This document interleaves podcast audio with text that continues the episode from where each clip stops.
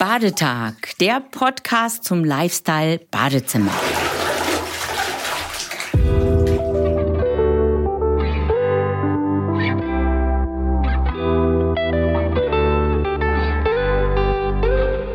Ja, heute ist irgendwie alles ganz anders, aber ich begrüße trotzdem erstmal alle Badezimmerfans als Zuhörer ganz, ganz herzlich zu unserer heutigen Badetag-Podcast-Folge zum Thema Bleib sauber, Hygiene im Bad. Und anders ist es deshalb, weil die Welt da draußen stehen geblieben zu sein scheint und auch wir entsprechend der Corona-Verordnungen uns überhaupt nicht bewegt haben. Wir sitzen nämlich weit voneinander entfernt, nicht wie sonst im gemütlichen Studio, sondern jeder für sich in seinen Homeoffice-Räumen und nicht face-to-face -face wie sonst und wir sind gespannt, wie sich die neue Situation auf unser Gespräch jetzt auch auswirken wird. Also, liebe Hörer, nicht wundern, wenn es auch mal Nebengeräusche gibt oder auch sonst vielleicht nicht alles so perfekt läuft wie sonst. Aber umso mehr begrüße ich jetzt meinen wie immer allwissenden Gesprächspartner Jens Wischmann, den Geschäftsführer der VDS. Hallo Jens. Hallo Marion. Ja, nicht nur in Zeiten von Corona ist die Hygiene im Bad ein ganz, ganz großes Thema. Und gerade weil wir uns im Bad ja mittlerweile auch häufig und sehr gerne aufhalten, sollten wir uns nicht nur auf die Optik im Badezimmer beschränken, sondern wirklich auch auf die Sauberkeit. Und vor allem sollte das Bad ein reiner Raum sein, in dem wir uns bedenkenlos auch nackt bewegen könnten. Und das obwohl er in der Regel auch von anderen genutzt wird. Neben der persönlichen Körperhygiene ist daher auch die Hygiene des Badezimmers ein ganz wichtiges Thema. Oder Jens, wie oft putzt du dein Bad so oder lässt du es vielleicht putzen? Ja, ähm, erstmal vielen Dank, Marian, dass du das Thema aufwirfst. In der Tat ein, ein wichtiges Thema, gerade jetzt. Ähm, aber ich kann eine gewisse Entwarnung geben. Das Badezimmer ist eigentlich sowieso einer der ja, saubersten äh, Räume in der Wohnung. Äh, das liegt daran, dass es natürlich auch ganz anders eingerichtet ist, eingerichtet sein sollte als andere Räume. Wir haben sehr viele glatte Oberflächen, metallische Oberflächen. Und das ist immer das Problem, äh, Bakterien und auch Viren, das ist natürlich durchaus unterschiedlich, haften natürlich gerne da, wo sie ein gutes Umgebung finden für sich. Und bei glatten Oberflächen, die schnell abtrocknen können, metallischen, ist es für das Überleben von den beiden Schädlingen wirklich schwierig. Dafür braucht es also auch weniger Zutaten als zum Beispiel in der Küche. Da haben wir das, das Thema den berühmten Küchenspüllappen oder den Kühlschrank, insbesondere Kühlschrank, Innenseite, die Rückwand. Also das ist ein Tipp zum Abtauen. Äh, das ist im Bad alles anders und trotz des WCs, trotz des, des äh, Waschtischs, wo wir uns waschen und so weiter, also wo, wo potenziell natürlich Keime entstehen können oder auch hinkommen, haben wir doch durch die moderne Gestaltung und die modernen Produkte eine deutlich bessere Ausgangslage und äh, das wirkt sich natürlich auf die Reinigung aus schade eigentlich, weil ich hatte mich echt jetzt mal aufs Zuhören gefreut. ähm, ja. Ja, äh, ich komme zum Putzen noch und in der Tat, das Putzen brauchen wir auch weiter. Äh, aber es ist eben ein anderes Putzen, als es vielleicht in den früheren Zeiten war. Zum Beispiel bei den Oberflächen, bei den Waschtischen und WCs gibt es häufig Beschichtungen, die dafür sorgen, dass sich Schmutz und Kalk äh, gar nicht lange da aufhalten können, also abgewaschen werden. Es gibt auch viele Badezimmer, Möbel, Waschtische und ähnliches, die beschichtet sind, bestimmten Beschichtungen die eine antimikrobakterielle Wirkung haben, also hemmen, dass sich Bakterien darauf vermehren können. Ein bisschen was muss man natürlich auch tun und das sollte man regelmäßig tun und auch bei der Einrichtung des Badezimmers ein bisschen darauf achten, dass man also leicht es sauber halten kann, denn leichter sauber halten heißt eben auch, dass es hygienischer ist. Ja, ich meine, Badezimmer wird ja auch mit so kleinen Extras so richtig schön kuschelig. Aber logisch, ne? Wer viel dekoriert, muss dann auch mehr putzen. Das ist ja in der restlichen Wohnung auch nicht gerade anders. Ganz genau. Deko finde ich auch wichtig im Bad. Hm. Ähm, vielleicht so ein Tipp, wir geben das ja auch ähm, in unserem Podcast, haben wir oder werden wir dazu auch was sagen. Ähm, ich denke, dass so ein bisschen in der Beschränkung auch da das Richtige liegt. Stauraum im Bad ist eine ganz wichtige Sache, auch für die Reinigungsleichtigkeit. Das heißt, dass man viele von den, von den Accessoires, die man rumstehen hat, eben in Schubladen verschwindet, hinter Vitrinen und sich bei der Deko eigentlich auf so ein paar ja, Sachen äh, beschränkt, die ich dann auch leicht besaubern kann. Und dass, wenn ich etwas ausstellen will oder sage, das möchte ich so ein bisschen highlighten, dass man das auf wenige Dinge beschränkt, die man eben auch, auch das gibt es, Badmöbel mit Glaseinsätzen oder ähnlich in den Vitrinen herausstellt. Also ich glaube, ästhetischer Anspruch und äh, Dekorieren und Hygiene müssen sich nicht ausschließen. Hm, okay. Ich denke mal, auf jeden Fall macht es ja Sinn, sich Gedanken zu machen, was man denn eigentlich so will und sich dann im Fachhandel auch im Vorfeld möglichst zu informieren und schon bei der Planung auf Hygiene und einfache Pflege zu achten. Gut, wenn es jetzt Bad schon fertig ist, nützt das nichts.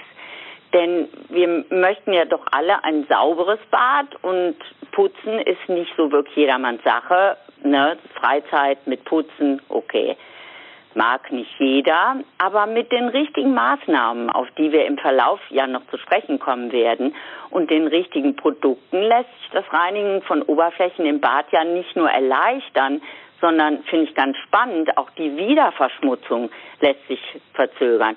Aber Jens, du schuldest mir eigentlich noch eine Antwort, ne? Genau, das tue ich. Also ich äh, putze einmal die Woche okay. Was ich allerdings jedes Mal mache nach der Dusche, ist das berühmte Abziehen. Also weil mich ärgert das immer, wenn man auf die Duschabtrennung guckt. Ich habe so eine Glasduschabtrennung und man sieht die ja. Wassertropfen. Man müsste es nicht machen, das mache ich auch einmal die Woche. Aber ich äh, gehe dann regelmäßig in die Knie, soweit sie es noch zulassen, und ziehe also mit dem Abzieher gehe ich rüber, dass die Wassertropfen da weg sind und dann die Duschtür auf, dass es also auch Belüftung ist. Also das mache ich schon. Ja. Ja, da bin ich ein bisschen beruhigt, weil ich habe immer gedacht, ich putze eigentlich zu wenig.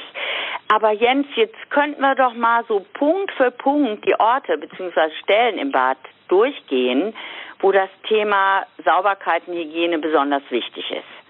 Ja, beginnen wir zunächst beim Kleinen. Äh, Mundhygiene sollte natürlich darauf geachtet werden, dass man seine Zahnbürste, äh, sei sie elektrisch, sei es die normale, äh, durchaus mal auswechselt. Die Empfehlung ist ja so mindestens alle zwei Monate. Und äh, gerade wenn man natürlich eine Erkältung hat oder eine Krankheit, empfiehlt es sich, das hier nachzumachen.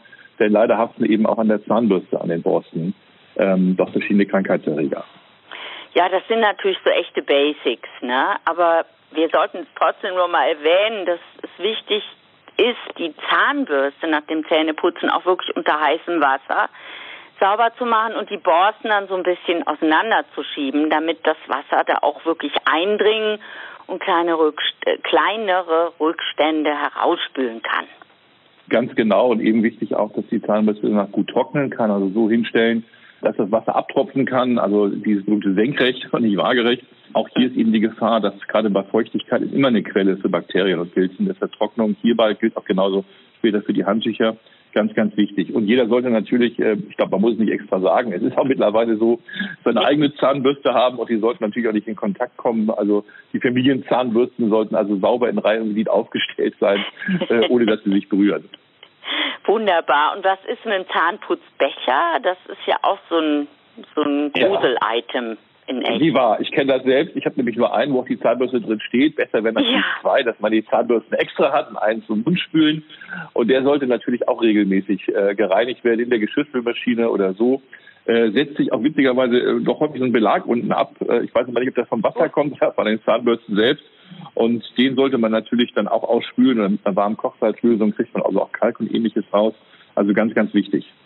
Und wie sieht es denn grundsätzlich mit dem Händewaschen aus? Was ist jetzt dafür besser? Flüssig oder feste Seife? Was sagst du? Ja, momentan ähm, sind wir ja alle in dem Modus, oh Gott, Händewaschen ja. ist ganz, ganz wichtig. Also ich sage das meiner Tochter auch immer schon früher, wenn man von der Schule kommt. Und wir kennen, glaube ich, das alles vor dem Essen, nach Toilette, Händewaschen nicht vergessen. Und äh, entscheidend ist, dass man es macht. Ähm, und äh, interessant, auch Mediziner sagen, wichtig ist gar nicht so sehr warm oder kalt, sondern dass man es mit Seife macht und dass man es lange macht. Ich persönlich bin ein großer Fan der, der, der klassischen Handseifen. Vielleicht noch von früher kennt das jeder. So die Marken, die auch im Fernsehen beworben sind. Man hat da so ein schönes Stück und so weiter. Mit Flüssigseifen tat ich mich schwer. Aber ist natürlich ganz klar, äh, Flüssigseifen sind natürlich per se hygienischer dadurch, dass ich so einen Spender habe, den ich mhm. notfalls auch mit dem Handrücken bedienen kann oder ähnlichem. Anders als bei Seifen, wo natürlich immer noch trotz ihres pH-Wertes ähm, der eigentlich, eigentlich Antibakterizid auch wirkt, ist natürlich eine Möglichkeit, gerade wenn mehrere Leute das benutzen. Äh, insofern ist also in Haushalten oder wo mehrere Personen diese Seife benutzen, eine Flüssigseife deutlich im Vorteil. Äh, entscheidend ist, dass man sich eben richtig wäscht, richtig lange, ne? diese berühmten 20, 30 Sekunden auch zwischen denen, dass man die Fingerspitzen und vor allem den Daumen nicht vergisst und dass man sich danach richtig abtrocknet, auch zwischen den Fingerkuppen, das ist äh, ganz, ganz wichtig.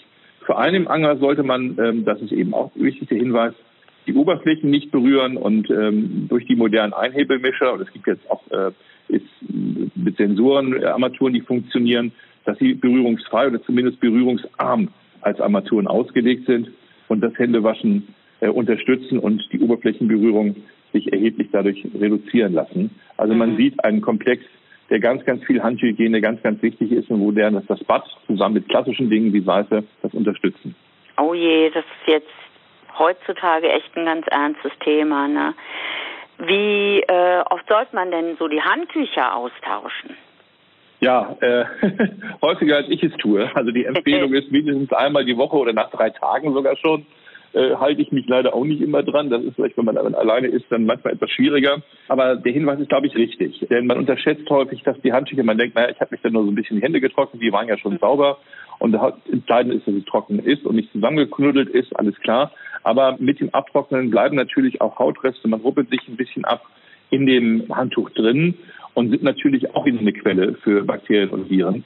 Und insofern ist es richtig, sie doch mindestens einmal die Woche auszuwechseln.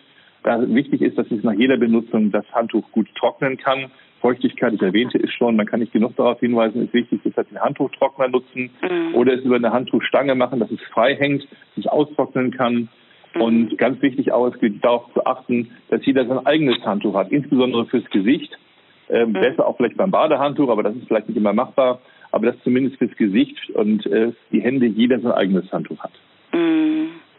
Also mit der Feuchtigkeit, das war mir ehrlich gesagt gar nicht so klar und finde ich nochmal ein super Hinweis, dass sie auch wirklich trocknen können dann. Ähm, waschen bei 60 Grad oder 40 Grad reicht nicht, ne? Ja, ähm, es sind zwei, zwei Seelen in der Brust pochen. Ökologisch wäre es natürlich besser auch mit niedrigeren Temperaturen, ja. was auch für vieles ausreicht. Ich denke aber in der jetzigen Zeit oder wenn es um das Thema gerade Hygiene geht, ist es schon besser mit 60 Grad zu waschen. Dabei auch soweit möglich Vollwaschmittel. Die haben zwar die ökologisch nicht ganz unbedenklichen Bleichstoffe drin, aber es ist natürlich deutlich besser, tötet mehr Bakterien und Keime ab, mit 60 Grad zu waschen als mit 40 Grad. Also die Empfehlung deshalb 60 Grad. Wie sieht's denn mit Armaturen und so Ablagerungen im Waschbecken aus? Die sind ja auch manchmal ein bisschen fies. Was kann ich denn machen, dass sie so richtig hygienisch sauber sind, ohne immer direkt die Chemiekeule rauszuholen? Und damit äh, kann man ja auch die Oberflächen so schön verschandeln, ne, mit besagter Chemiekeule. Ja, wichtig ist die richtige Reinigung. Ähm, ich sagte okay. ja am Anfang, dass die Bäder und die modernen Badprodukte, die wir drin haben, eigentlich schon umweltverträglich und sehr hygienisch konzipiert sind. Und mhm. ähm, man kann es nicht genug betonen, die modernen Materialien, Sanitär, Keramik und Acryl, Stahl, Emaille, verchromte Metalle, Glas und so weiter, haben ja alle sehr glatte, geschlossenpurige und eigentlich unverwüstliche Oberflächen. Also das klassische Porzellan ist ja aus guten Gründen seit Jahrhunderten äh, das Vorzugsmaterial und es hat sich eben aus hygienischen Gründen natürlich deutlich durchgesetzt. Die Hersteller bieten sehr viele oberflächenveredelte Produkte an, also das, was ohnehin schon gut ist, wird noch besser. Schmutz und Kalk können sich weniger festsetzen und werden leichter runtergespült. Das heißt, der Putzaufwand hat sich in den letzten Jahren schon deutlich verringert und man kann eigentlich mit lauwarmem Wasser und bei Bedarf mit klassischen Neutralreinigern mit so einem pH-Wert von sieben, das steht hinten drauf, wenn man mal drauf guckt, eigentlich 90 Prozent aller Reinigungsaufgaben ganz wunderbar lösen. Habe ich noch nie drauf geguckt. pH-Wert 7, für mich äh, böhmisches Dorf, aber werde ich natürlich jetzt machen. Und so mit anderen Hausmittelchen, ich habe so ganz gern Natron oder Essig oder ähnliches. Wie, wie, wie ist das so? Ja, ähm, ich würde noch ergänzen, ich kenne das auch von meiner Großmutter, so die klassischen Scheuermittel, ne? so Scheuerpulver, ja.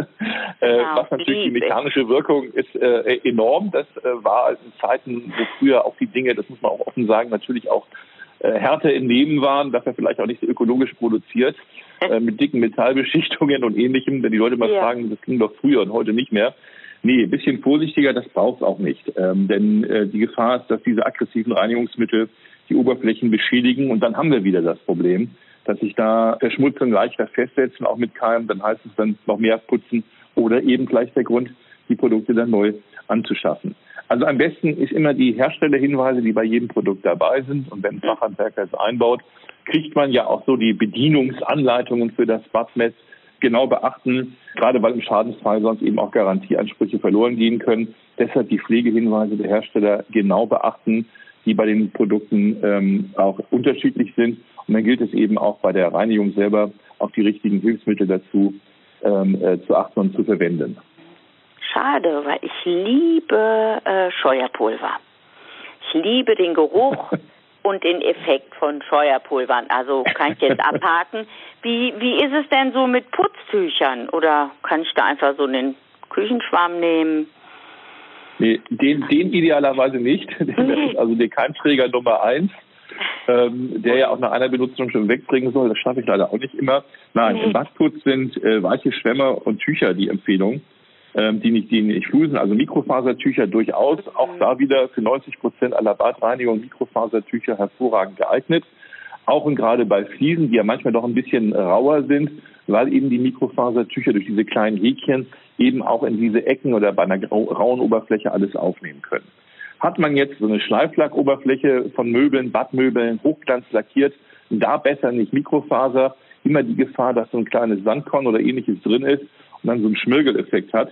Also da oh. besser äh, normale Putzlappen oder Ledertücher nehmen, die also dann wirklich ganz, ganz glatt sind und auch keine Kratzer machen. Bei der Dusche, habe ich ja erzählt, ich mache das auch jeden Morgen mit dem Abzieher rübergehen. Da wichtig darauf achten, dass man einen Abzieher hat, äh, wo die Gummilippe heil ist, also keine Kratzer drin hat oder Ecken. Ja. Äh, man kann die ja häufig austauschen. Und besser als ich das machen, dass man den irgendwo hinhängen kann. Äh, da gibt es ja auch vieles im Angebot. Mir ist er mal runtergefallen. Ähm, das ist dann nicht so gut für die Duschtasse oder die Badewanne, wo immer man das hat. Ähm, also das ist auch eine, eine gute Empfehlung, darüber äh, das zu machen. Ganz wichtig auch, ähm, alle Putzlappen sollten sauber sein. Ähm, auch die jetzt vielleicht nicht alle drei Tage auswechseln, aber auch regelmäßig und auch, auch und vor allem diese bei 60 Grad mindestens waschen. Oh, und ja. ähm, dann auch, auch die sollten gut trocknen. Und mhm. äh, wichtig, ist eine Empfehlung, wo ich mich auch nicht immer dran halte, äh, manchmal sammelt man diese Putzlatten in so einem Eimer und sagt dann, okay, wenn ich jetzt genug habe, dann wasche ich die erst. Das ist natürlich auch eine Quelle für Keimen, die es dann auch selbst trotz Waschen schwierig macht, alles rauszukriegen. Auch wie, wie immer, Feuchtigkeit ist ein Nährboden für Keime und alles verhindern, damit äh, dass Sachen lange in so einer Feuchtigkeit liegen. Das ist echt auch nochmal ein ganz, ganz toller Tipp, weil ich mache das natürlich auch so, ne? Ja, alle. Ganz, also, ganz, ist, ne? Eimer ja. und alle Lappen drin ja, und genau. dann ist vielleicht nochmal einer ein bisschen feucht, macht nichts, genau. wird dann wieder genau. genommen und so. Ja, ja, echt spannend. Jens, hast du so eine Empfehlung bezüglich der Reihenfolge? Gäbe es da eine bestimmte Reihenfolge im Bad, um das gut zu reinigen? Ja, vom Kleinen zum Großen würde ich empfehlen. Mhm. Also von dem am wenigsten beschmutzten zu den eher stärker verschmutzten Oberflächen. Man beginnt beim Badspiegel, dass man den reinigt. Notfalls kann man auch das gute Zeitungspapier nehmen. Danach ist das Waschbecken dran. Danach würde ich eher Dusche oder Badewanne nehmen und zum Schluss die Toilette. Ähm, empfiehlt sich vielleicht auch separate äh, Badtücher, Badreinigungsmittel, Badreinigungstücher dafür zu verwenden. Äh, ganz klar, dass man das vielleicht sogar farbig hat und sagt, Mensch, bestimmte Dinge nehme ich dann doch eher für den Bereich. Klar, wenn sie ausgewaschen sind, sollten sie reinlich sein, aber empfiehlt sich vielleicht auch, damit man auch nichts vergisst. Ja, finde ich eine gute Idee. Apropos Toilette, worauf muss ich denn da so besonders achten? Gibt es da was? Wie gehe ich da am besten vor?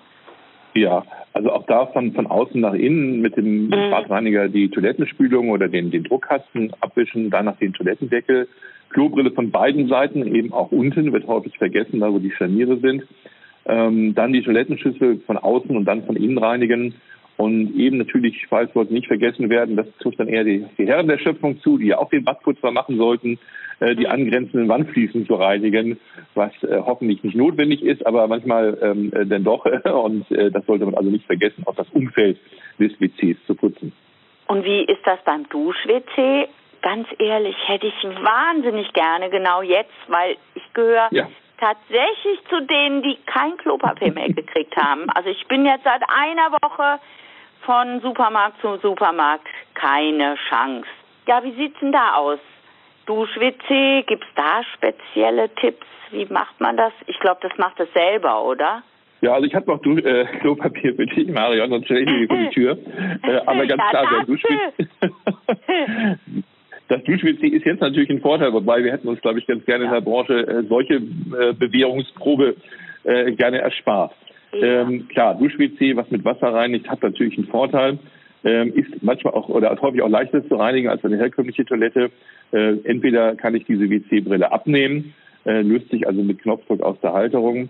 Und äh, die Mechanik des Dusch-WCs, wo ja so ein Spülarm rauskommt, der mich mit Wasser reinigt, die reinigen sich meistens auch selbst eine Selbstreinigungsfunktion. Das heißt, vorher wird einmal Wasser äh, rübergespült und in regelmäßigen Abständen gibt es eine spezielle Reinigungslösung, die auf dem äh, Duscharm verteilt wird und das Ganze auch reinigt. Es gibt auch Modelle, die mit äh, UV-Licht oder mit einer besonderen Hocherhitzung arbeiten. Und es gibt für alle Dusch-WCs auch spezielle Reinigungsmittel, das ist genau in der Bedienungsanleitung erklärt, die man äh, so einsetzt, dass die Mechanik nicht geschädigt wird oder Chromoberflächen, die sich da auch verbinden. Also dass ähm, die WCs haben eigentlich äh, eine ganze Menge an äh, Technologien, Reinigungstechnologien, wo das einfacher geht. Interessant auch der Hinweis, man setzt heute sowohl bei Dusch-WCs als auch bei normalen WCs spülrandlose WCs immer mehr ein. Also dieser berühmte mm. Absatz, den ich habe, wo sich ja viele Keime festsetzen, der ist dort nicht mehr da, diese, diese Spudellöcher, wo das rauskommt, sondern das Wasser ist ein Wirbel, ähnlich kann man sich das vorstellen wie so eine Roulette-Kugel, die dann klippert und wie das dann verteilt wird. Und Ach, so das Wasser, dass man so eine Bewegung macht und dann eigentlich alles, alles runterspült. In dem Zusammenhang noch was anderes. Ähm, auch die Toilettenbürste sollte natürlich sauber sein. Man sollte sie regelmäßig austauschen. Es gibt sogar ganz neue Entwicklungen, dass diese Toilettenbürste in ihrem Halter mit UV-Licht gereinigt wird. Also auch da äh, hält die äh, Innovation nicht äh, stand, sondern geht immer weiter. Also auch das gibt es. Ach, das, also das ist ja genial mit Klobürste und UV-Licht. Habe ich noch nie gehört, werde ich mich drum kümmern. Und äh, anderer Punkt, wie sieht es denn so mit den Armaturen aus? Was gäbe es da so zu beachten? Ja, auch bei Armaturen gilt es auf Hygiene zu achten, und zwar sowohl außen als auch innen. Uns hilft, dass die Armaturen häufig mit ihrer Chrom-Nickel-Oberfläche schon eine sehr glatte, sehr hygienische Oberfläche haben. Auch Edelstahl, pulverlackierte Oberflächen, wir finden hier immer mehr Farben, auch bei Armaturen. Äh, eloxiertes Aluminium oder Sondervergütungen, Gold, ähnliches äh, gehören dazu. Es sind alles äh, Oberflächen, die also eine Reinigung schon erleichtern, was das Hygienische betrifft. Aber natürlich, man muss ein bisschen aufpassen, dass man die richtigen Putzmittel nimmt und keine Behandlungsfehler macht.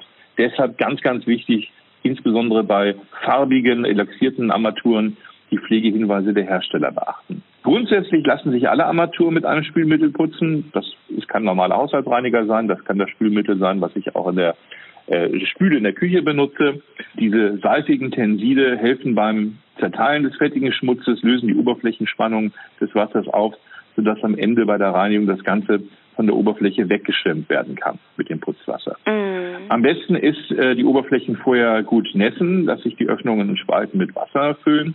Den Reiniger nicht direkt auftragen, das empfiehlt sich immer, also wirklich immer, sondern erst auf einem Tuch auftragen, also nicht direkt draufsprühen, sondern erst aufs Tuch auftragen und dann mit dem Reiniger äh, die Oberflächen ähm, abwischen und ganz wichtig danach nach diesem Einseifen das Ganze mit klarem Wasser ausspülen, dass also nichts haften bleibt oder zu Verkrustungen führt. Ähm, bei ganz kalkhaltigem Wasser und ganz ja, schwierigen Flecken, Abdrängungen, äh, Ablagerungen hilft auch ganz kurzes Polieren. Man sollte aber eben jede Schleifbewegung oder Polierbewegung hat immer die Gefahr, dass sich Kratzer bilden.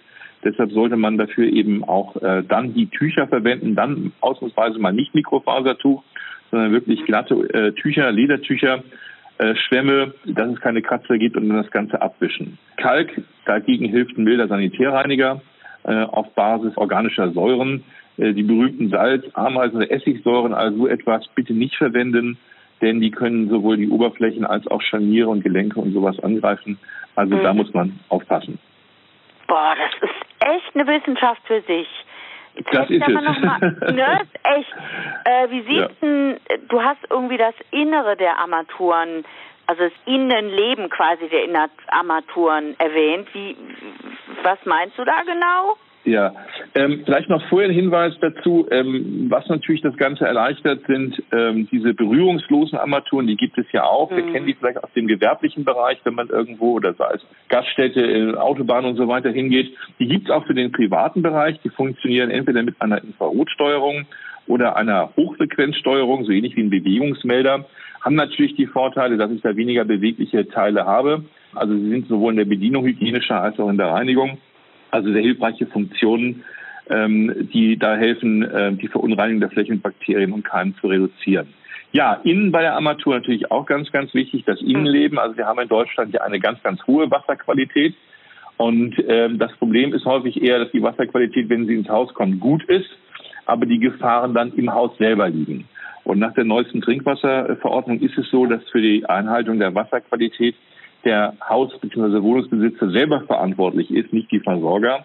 Und deshalb sollte man seine Hausinstallation auch nur, das ist auch Vorschrift, auch die Versicherung achten sehr darauf, mit Fachleuten durchführen und renovieren lassen, wenn man noch alte Leitungen hat, Blei oder ähnliches. Und wir haben, man würde sagen, ja, es ist doch alles moderner geworden und so weiter. Wir haben auch weniger Probleme. Das stimmt. Allerdings haben wir natürlich auch Sachen, die es früher so nicht gab. Und zwar ist das die berühmte Stagnation, die Einliegerwohnung, die ein ganzes Jahr nicht in Betrieb ist oder ähnliches. Und dann fließt zu wenig Wasser durch, Wasser mhm. steht. Und immer wo Wasser steht, haben wir Probleme. Äh, das ist so, deshalb habe ich ja gesagt, dass man sollte das Bad mit Lüften trocknen, Handtücher, Zahnbürsten, das gilt eben auch für die Leitungen. Und deshalb sollte man, wenn man eine solche Stagnation feststellt oder man hat eine Einliegerwohnung oder im Keller irgendwo, wo ein WC ist oder ein Waschbecken, regelmäßig das Wasser laufen lassen, weil man häufig auch nicht weiß, was verbaut ist und dieses Wasser laufen lassen, mindestens zehn Minuten, damit äh, bei einem stagnierenden Wasser Abtragungen von Metall sind oder ähnlichem oder keine, dass die möglichst weg sind. Es empfiehlt sich dann, für Mietwohnungen ist das auch vorgeschrieben, eventuelle regelmäßige Verprobungen zu machen. Auch da helfen die Fachleute, dass man also sicherstellt, dass die Hausinstallation in Ordnung ist, alles diesen Vorgaben der Trinkwasserverordnung entspricht. Und das sollte man machen. Und wie gesagt, der Hinweis, äh, Wasser sollte nicht über mehrere Stunden irgendwo in den Leitungen äh, stehen, Tage und Wochen erst recht nicht, also regelmäßig spülen.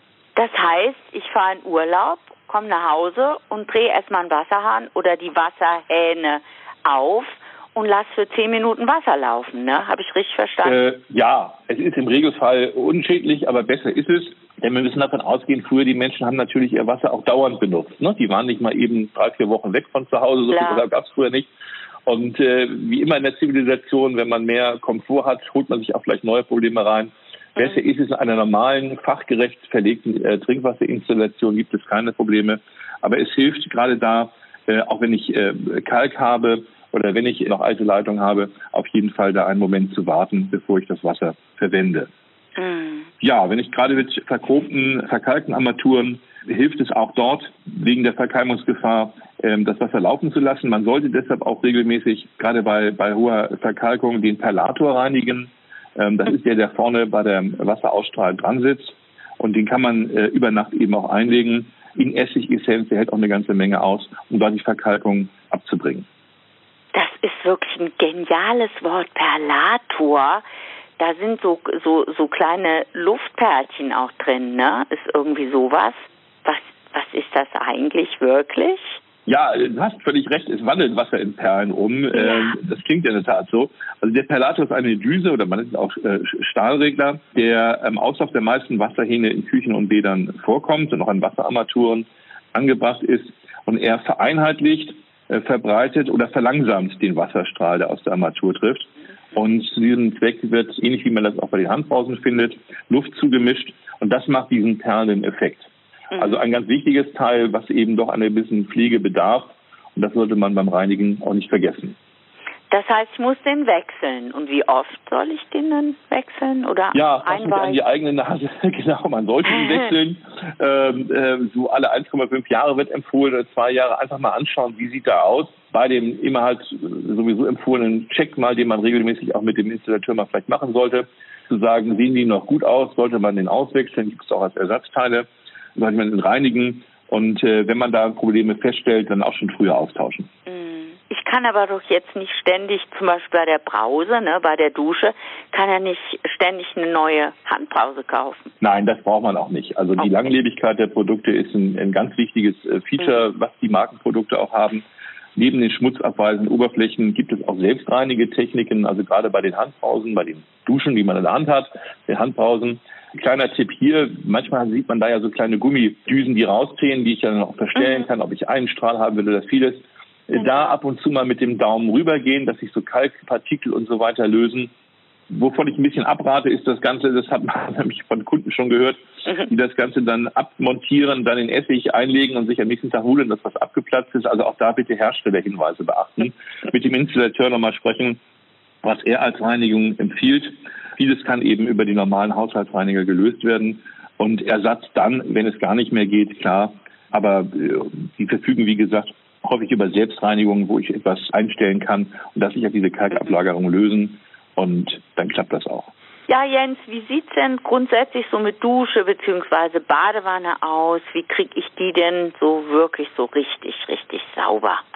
Marion, das hängt vom Material ab. Äh, mhm. Die Badewannen aus Sanitäracryl zum Beispiel, äh, die man sehr schon behandeln muss. Also da auf keinen Fall Scheuermittel oder so kratzende Putzmittel mhm. einsetzen.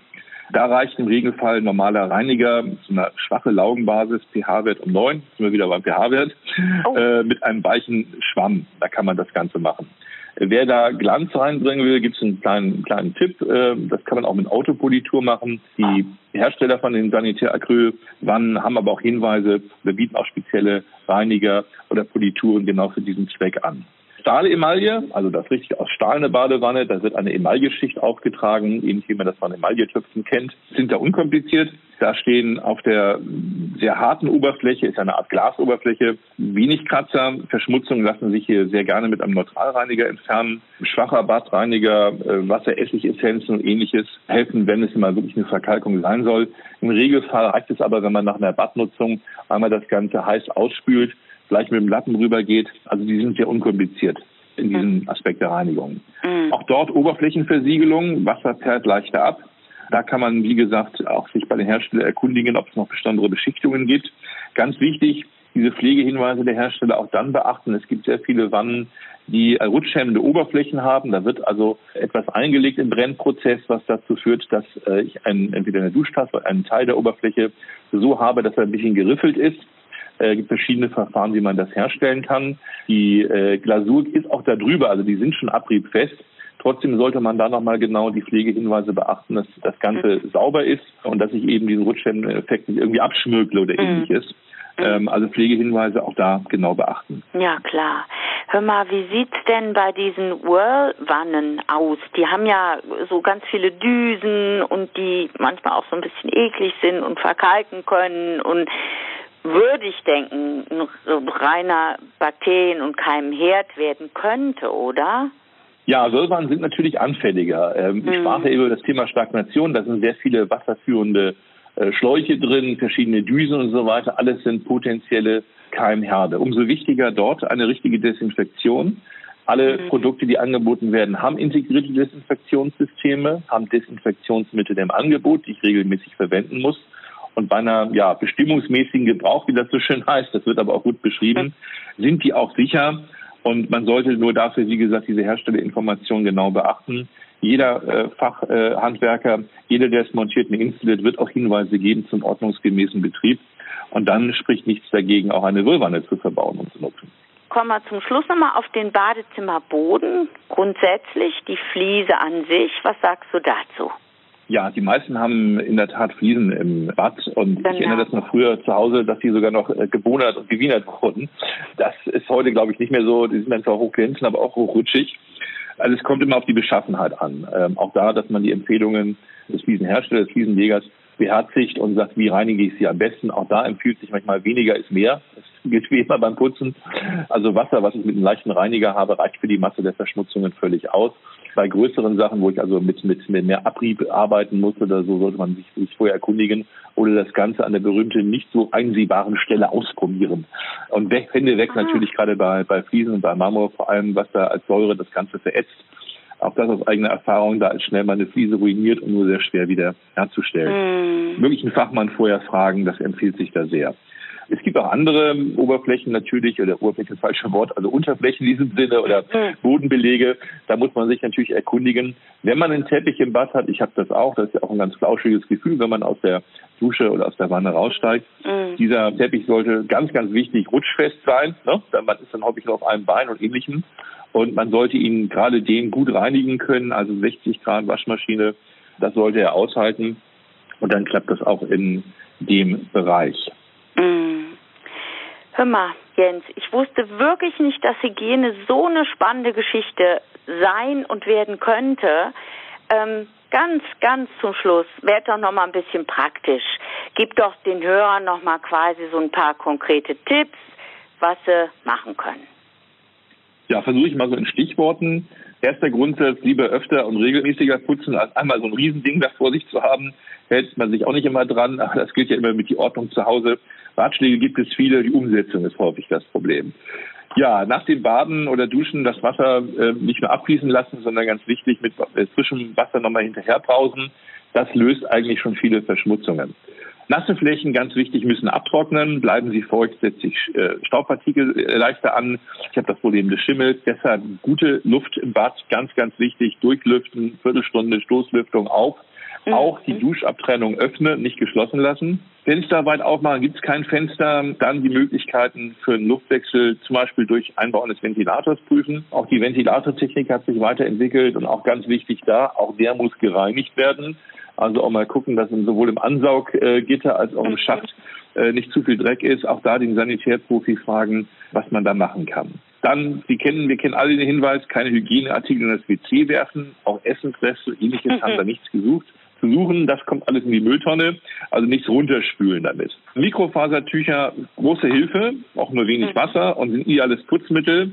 Bei Hochglanzflächen bitte nicht. Da ein weiches Tuch, Ledertuch oder ähnliches, damit ich keine Kratzer drin habe. Kosmetika, wenn ich, keine Ahnung, äh, Nagellack, äh, das trifft man vielleicht ähnlich auf die Herrenerschöpfung zu, oder Cremes oder ähnliches habe, sofort abwischen, maximal so ein mildes Reinigungsmittel nehmen. Das ist bei der Masse der Oberflächen auch gar kein Problem. Überhaupt Oberflächen, alleine bei der Auswahl der Badprodukte, die ich im Bad habe, auf schmutzabweisende Oberflächen oder diese selbstreinigenden Techniken achten der Fachmann in den Ausstellungen beim Handel und Handwerk kann dort helfen und kann sagen, diese Oberflächen eignen sich oder sind besonders leicht auch zu reinigen. Armaturen, ich mache es auch nach jedem Duschgang, äh, sowohl abziehen die Glasflächen als auch die Armaturen mit dem Handtuch abtrocknen.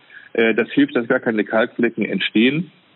Und äh, wenn mag man auch die Keramiktroppen reiben, dass man mit dem Handtuch zum Beispiel den, den, das Waschbecken, den Waschtisch reinigt äh, die Badewanne zumindest an den Ecken oder da, wo die Armaturen sind, auch einmal rübergeht.